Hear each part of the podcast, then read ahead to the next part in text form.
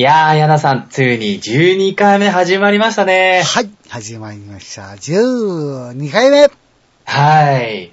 ちょっと前回11回目、1時間ぐらい、ちょっと長かったですよね。そう、だらだらと喋ってることがあって、うーん、あの、短くしようと思ってもね、言葉というか、ね、内容がわかんなくなっちゃうんで、うん。すいません、長くなっちゃって、ねだんだんだんだん長くなってきちゃった。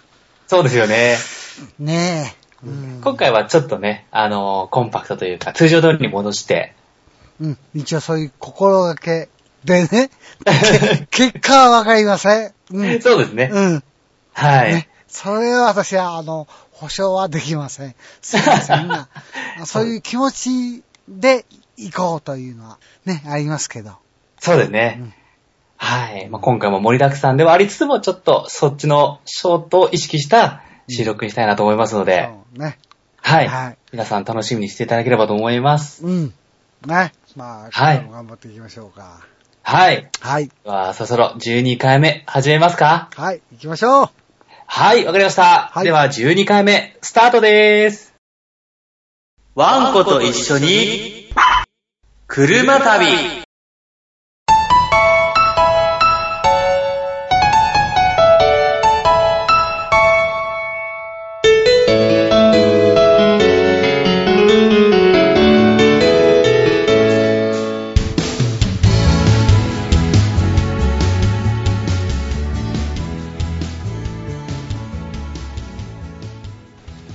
どうも、この番組のパーソナリティのミッチーです。そして、はい、毎度、ヤナさんでございます。どうもはよろしくお願いします。い、お願いします。はい。えーこの番組は、オートキャンプインストラクターの資格を持つ我々二人が、我々の視点で初心者やワンちゃん連れの方々に、オートキャンプの楽しさや、ワンちゃんとの楽しめる、そんな情報を発信していく番組となっております。はい。はい。12回目ということで、リニューアル2回目なんですけれどもう、ん。いやーもう夏も終わってね、秋になってきたかなと思います。うん、もう、はい涼しいね。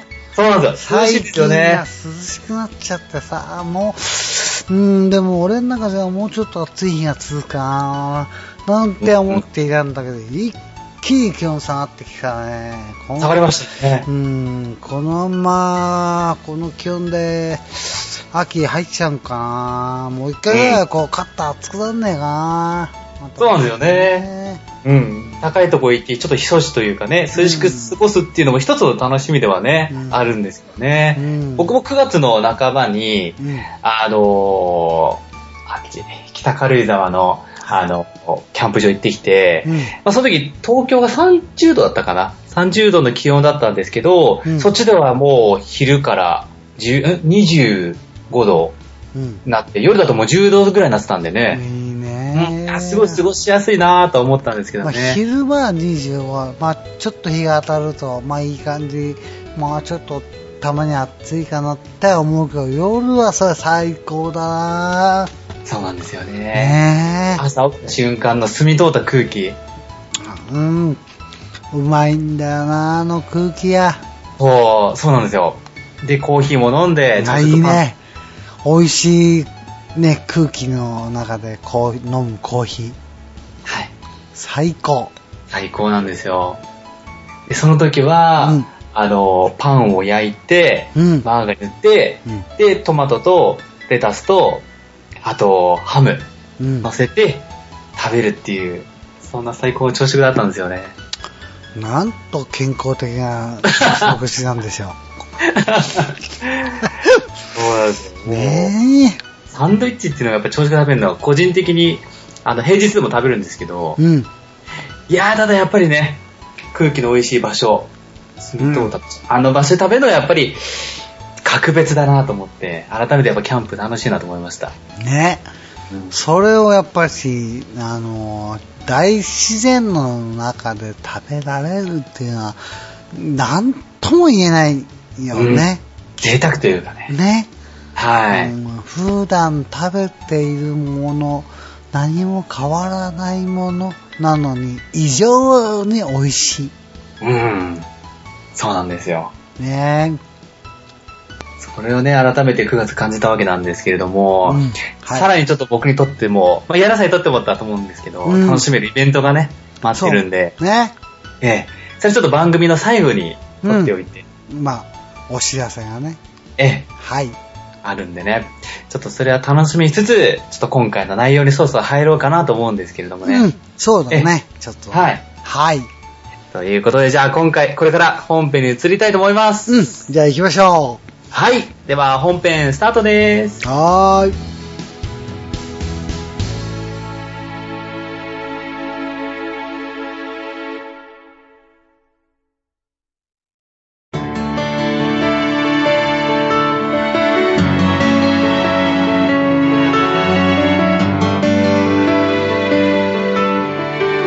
ヤナさん、教えて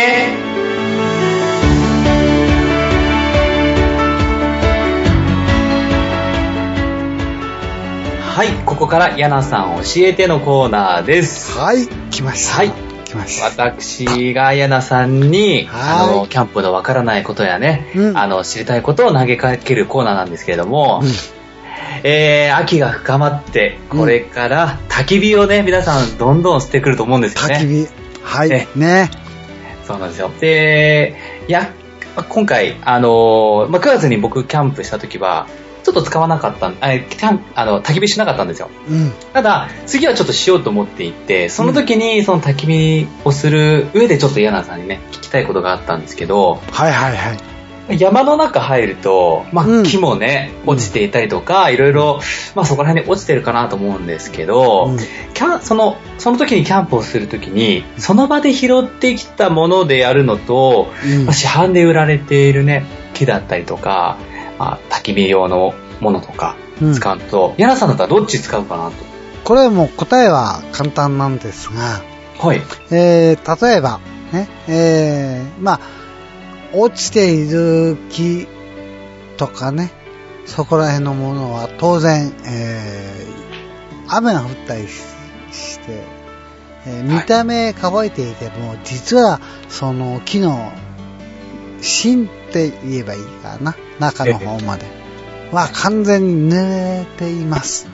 ほね、なので、焚き火として使って、えー火をつけた場合ね、う。はい。うん、どうなるかと言いますと、火がつかず、煙ばっかりが出ます。うん。うん。あの、まあ、落ち葉を集めて、で、そこでこう、えー燃やそうと思って、落ち葉に火をつけても、ずーっとすっごい煙が出ますでしょ。あれを想像してもらえればいいですよ。火はつつきづらいです。ね。あうん。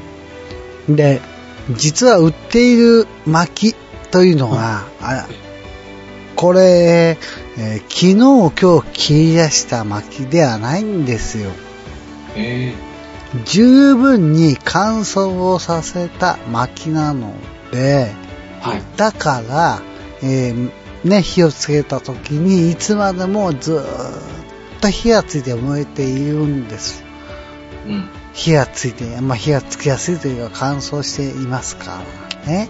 はい。ですから、えーどちらのものを使うかといえば、まあ、これはもう本当に薪を購入してください。ああ、購入で。うん。こちらの方がいいです。で、えーあともう一個ね、注意点。はい。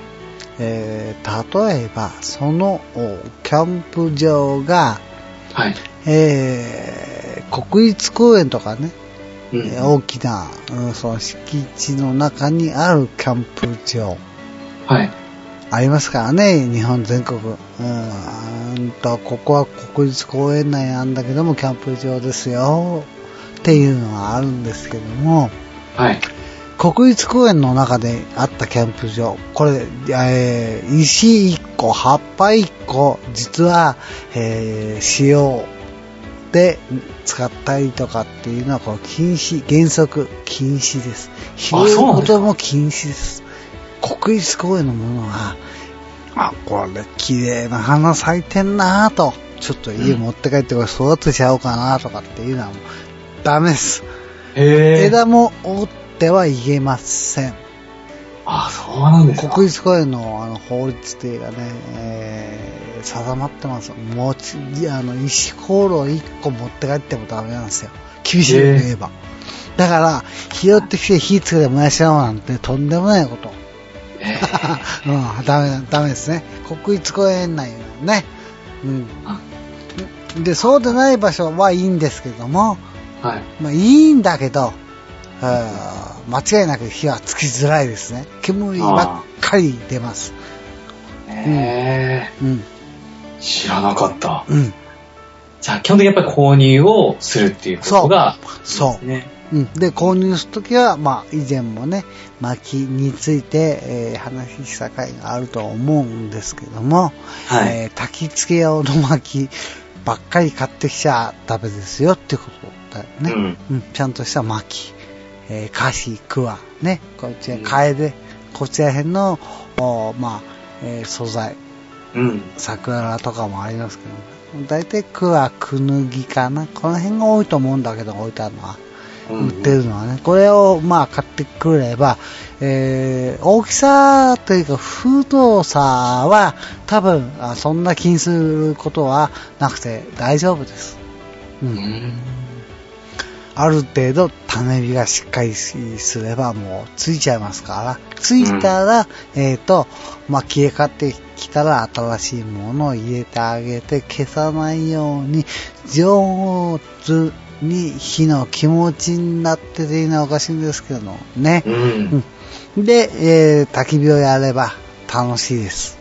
そうですね。なるほど。うんまあ、基本、キャンプ行く時になると、うんやはり事前に買うっていうか、その場で買うっていう人もいると思うんですよね。うんうん。そうなると、あの、キャンプ場の焚き火を買う、まあ、焚き火のその木を買うと思うんですけど、うんまあ、ヤナさんとしてはそういった、あのー桜だったりとか、あのうんちゃんとね、あの、燃える、あのー木を買うべきってことなんですけど、おすすめのお店だったりとか、うんこういうところで事前に買っとくといいよっていうアドバイスはあります？基本はですよ、キャンプ場の近くにあるホームセンターっていうのは間違いないです。へー、あ、そうなんですか？うん。なぜかっていうと、やっぱり焚き火したいから、うんはい。薪を買いに来るお客さんが多いんで、はいお店も分かっているんで、しっかりした、えー薪え間違い、間違いない薪っていう言い方も変かな。うえうんん。薪として使って、あの、十分 OK なものが、あの、多々置いてありますから。で、地元、要は、都会のホームセンターって薪あるのはあるんですけどね。ええあの、種類。これは、えー、薪のお材質の種類というより、長さですね。うん。45センチものなのか、30センチものなのか。うん。この種類が少ないので、例えば自分のお焚き火台がね、ちょっとコンパクト、そんなに大きくないよっていう、ね、焚き火台に45センチのでっかい薪を、くべたところで、焚き火台からはみ出るだけなので、そういうことを考慮すれば、やはり寸法が何種類か置いてある、えーホームセンター。これはやっぱりキャンプ場の近くのこうホームセンタはいー。しかないです。へえー。など。なので、なるべくキャンプに行くというのであれば、まず、私、最初に、ホームセンターはどこにあるのかな、といううことをチェックします。ん。はあ、重要ですね。うん。で、あ、ここにあったよって言うんだったらば、じゃあ、えー向かうときにここに寄って、うんから行こう。ということがね、頭の中で段取りできますから。はい。はい。なるほど。もし、あれ前回言ってなかったかな？あの、一晩、うんもし炊くなら、うんまあ、例えば買うときどれぐらいの量を買っていくといいですかね？うん。今も言いましたね。私使ってる、まあ、私の場合ですが、大きさは、焚き火台はそんな大きくありません。とは言ってもそんなコンパクト。サイズで言えば、S、M、L で言えばちょうど真ん中のサイズですね。これだと、45センチの巻はい。きならば、一束あれば、まあそうですね。1日半は持つかな。ええあの、結構ガンガン入れて、ですよ。ええあ、そうなんですか。要は45センチの長さの巻きであれば、私の場合、うんえー半分にして使います、あー倍になるっていうことです。なるほど、うんそうか、ちゃんとカットするってことですよね。そうです。うん。うん、当然、えー、ね、ハンディのこぎりって言えばいいのかな。うんええこれ、焚き火やる上で必需品です。絶対なければダメです。うん。ただね、本当に45センチ幅がい、えー購入してくると、はい。例えばなんかこう気持ちがテンション上がって、今日はね、もうバッチリ、えー焚き火を気合い入れてやるぞなんて思って、二束ぐらい買ってきちゃうと、ねえ、二束分のこぎりでこう切んなくちゃなんない手間暇があるんでしょ？ああ、かかりますうね。ん、切り終わった後、腱鞘炎になるかっていうぐらい手が痛い。本当に。で、毎回毎回思うんですよ。私ね。こうやって無茶して、二束ぐらい薪を買ってきた時に、はい。絶対に、あの、俺、電気のチェーンソー買ってやるって思う。うんうん。一気にブイーンって切ってやりたいぐらい。もう、ノコギリ見たくないって思うよね。ずーっと切ってたもん。ギコギコ、ギコギコ。ええうん。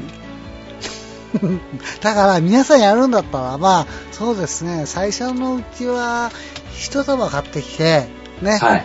一束買ってきて、焚き火の、あのースタンドの中に入れるのは1本か2本です。そんで。そんで、そんで十分、火は十分つきますから。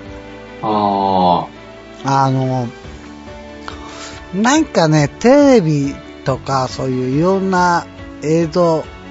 を見る上で、結構メラメラ燃えているファイあね、焚き火の前で、まあ、いろんな人たちが、こうね、えー喋っていたりとかっていう、そういう番組があるじゃないですか。ね、キャンねキャンプの後でみんなでワイワイやってなんていうのあれは、あれはね、番組用に火を高く、ちょっと勢いよく燃やしているだけなので、あれを我々がやってしまうと逆に危険です。ほう。うん。火はメラメラより、ね、ゆらゆら。うん。これが基本なんですが、メラメラ燃えると、なんでこんな火強いの？ってなっちゃう。ええこれがメラメラ。ゆらゆらっていうのは本当にいい感じの高さでこうゆらゆらって木も、あの、火の方もゆっくり燃えていってくれます。うーん。なるほど。うんその言葉ちょっと参考にしたいですね。うんメラメラよりゆらゆら。そう、火はね、絶対に。これは鉄則です。え焚き火をやるときは。みんなね、あ面白いんで、メラメラの方に行きがちやすいんですよ。うん。そうすると、異常に火が上がったりとか、はい。あるいは火の周りにいて、暑くて寄れないよってなっちゃうーん。う。ね、おしゃれにちょっと夜でもコーヒー飲みながら火を眺めてなんて思うと、メラメラよりゆらゆら。うん。うん。ゆら。いやー、それ参考になりましたね。ね。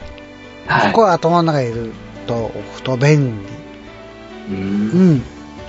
なるほど。はい。いやーじゃあちょっとこれを参考にしてね、あのーうんまあ、僕もそうですけど、聞いている方々も参考にしてね、焚き火を楽しんでいただければと。そう、焚き火の、焚き火の鉄則、メラメラよりゆらゆら。いらいら。お炎を高く上げないように気をつけてくださいっていうことでね、無駄な薪の経費もかかるんで。ああ、それですね、それも、だったら、じっくりゆっくり薪を燃やしてあげる。はい。ね。うん。で、購入するときは、その、キャンプ場の近くのホームセンターで買うのがおすすめという。おすすめです。はい。ね。で、絶対に、えっ、と、ノコギリは持っていきましょということですう。うん。ね。わ、かりました。はい。いやー参考になりました。はい。どうもありがとうございました。はい、どうも。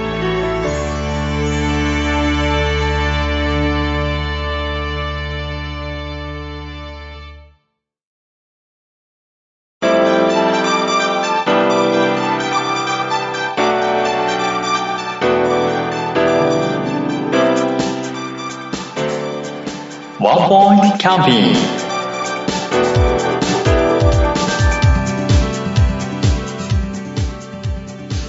はい、ここからワンポイントキャンピングのコーナーです。はい。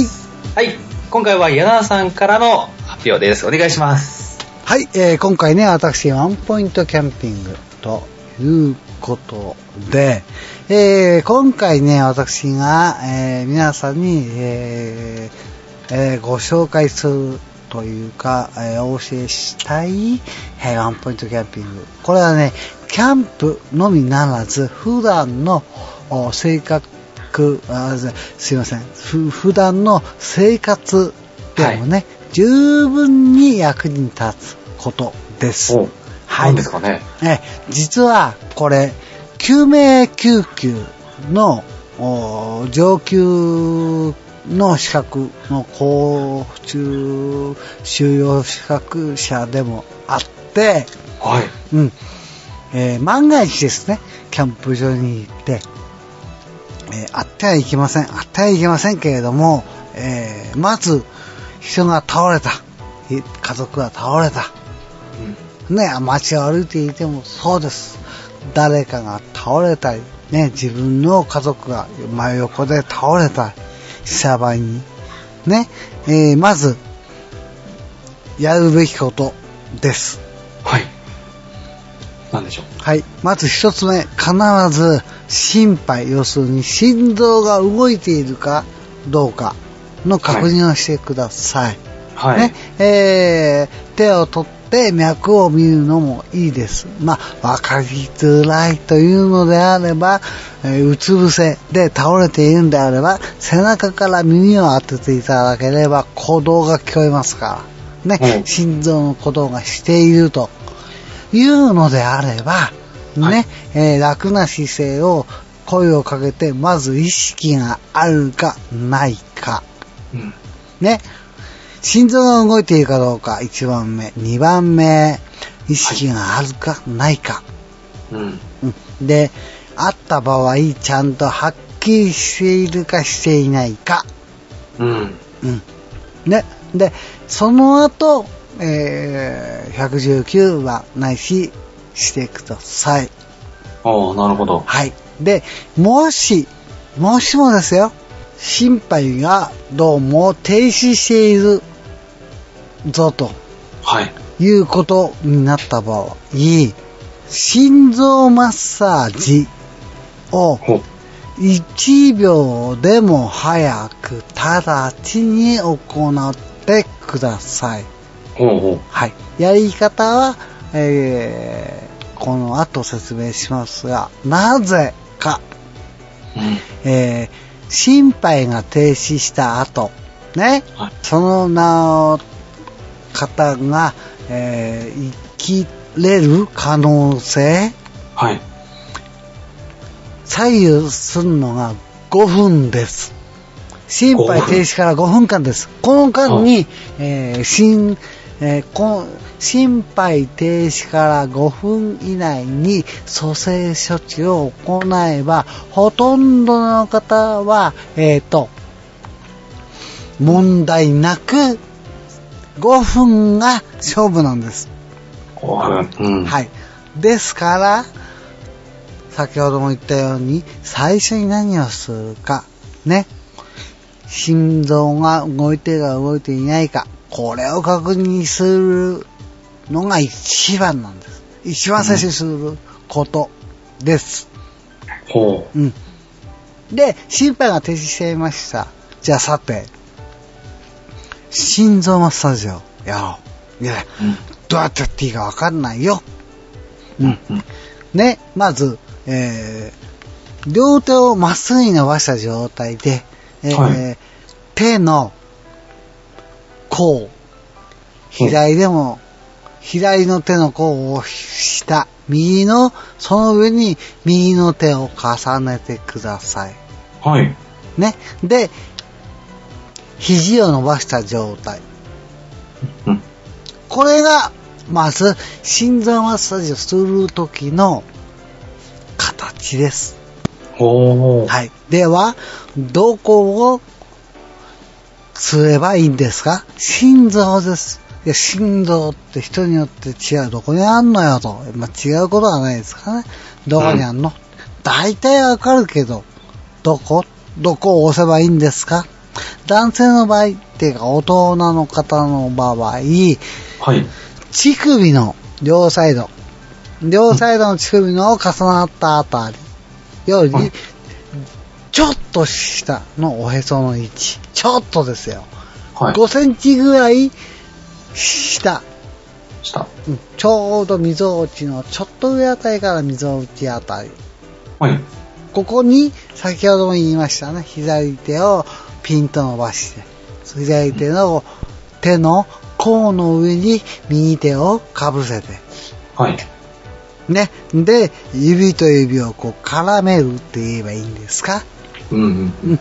で、その状態で左手の手のちょうど、えー、この甲、甲、うんなんだ？手のひら側か、手のひらの、そうそうそう、えー親指の付け根の下あたり。ね。うんうんこれが、先ほど言った乳首の延長線上の約10センチ下あたりに置いてください。で、はいえー男性、女性、あ倒れてる方がね、川、どちらでももう、もうこの場合一緒なんですが、はい。えー仰向けにに寝かせた状態で、その人の横から、えー心臓マッサージするのもいいんですが、はい。えーと、マッサージするのが男性の方でしたら、えーはい要するに意識を失っている方にまたがっちゃってください。ね、それで、えーその先ほど言った、えー、溝落ちの上あたりのポイントに、うん。上から垂直です。いいですか垂直に力を入れる形で、うん。これ後がちょっと重要なんですが、頭の中で、いや、こんだけやったら肋骨折れちゃうんじゃん？って思うぐらいの力で押してください。折れません、肋骨は簡単には。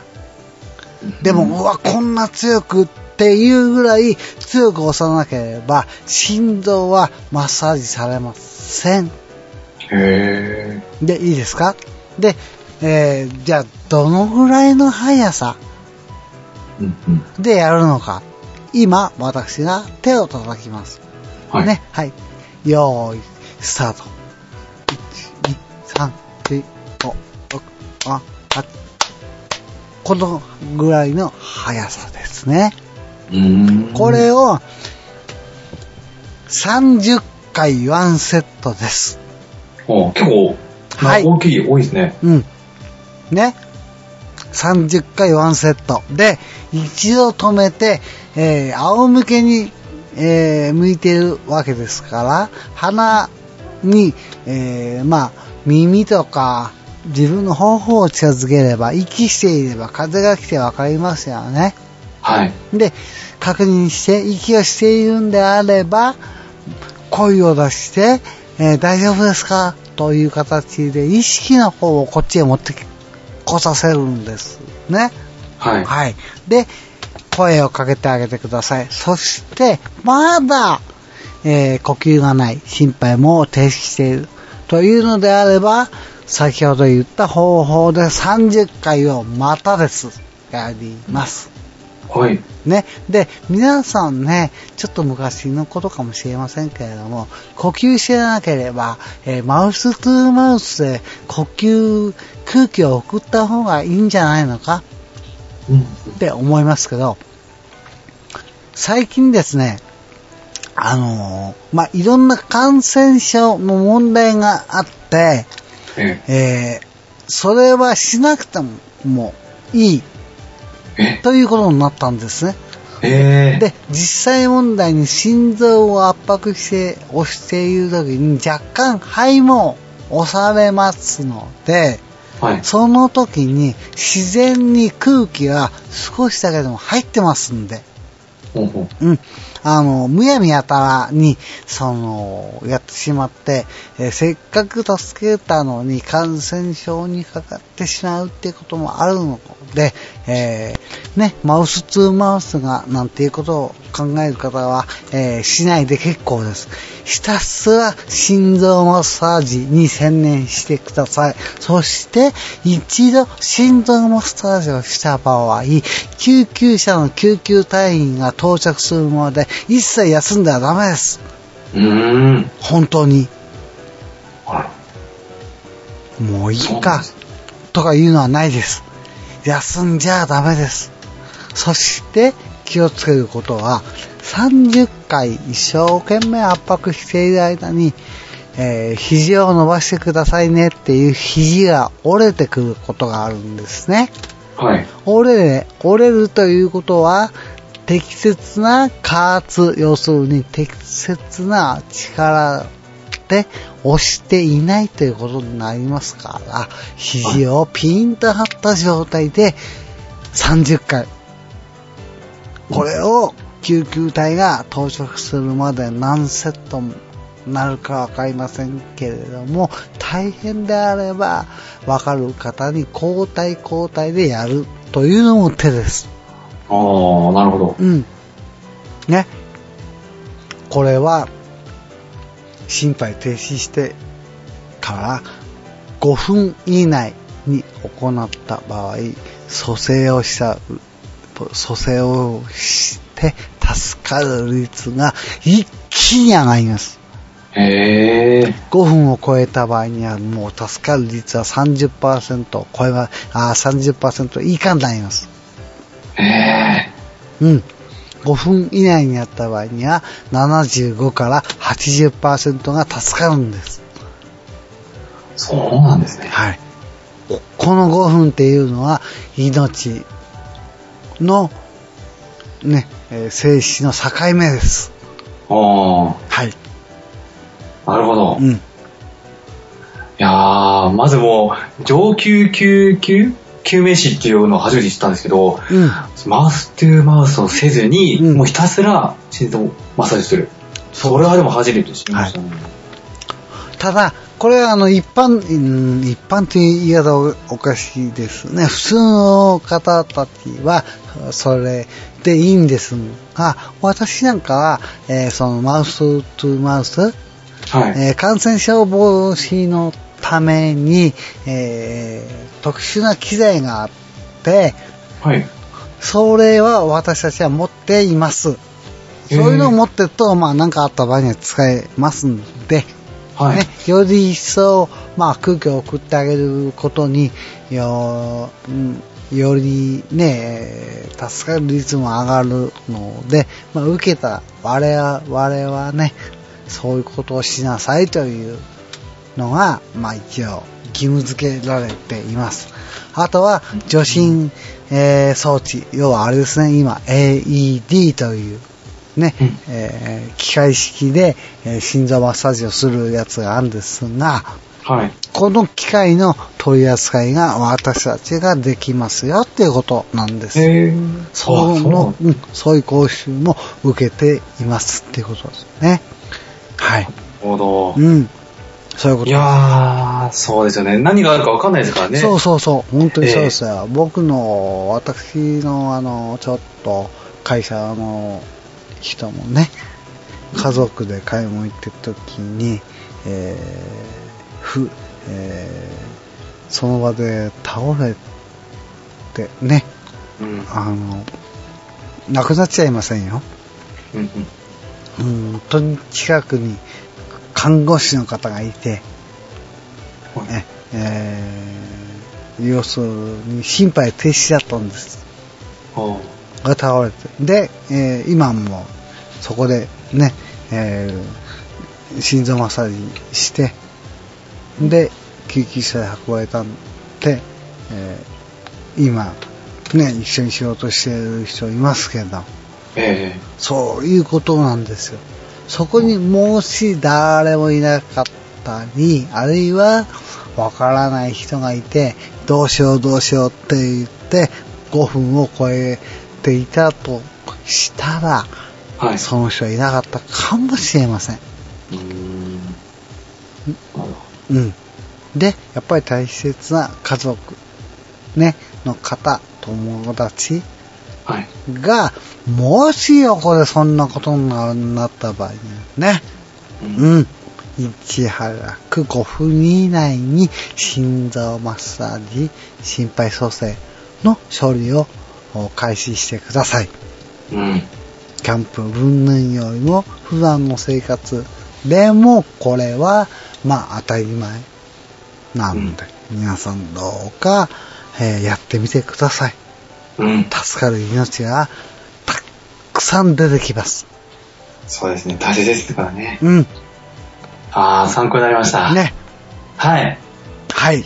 以上、いやはねね、今回は、まあ、こういったキャンプだけではないけど、ね、普段でも使えるような、えー救命救急についてのね、心肺蘇生の話でしたね。とても参考になりました。はい。はい。どうもありがとうございました。はい、どうも。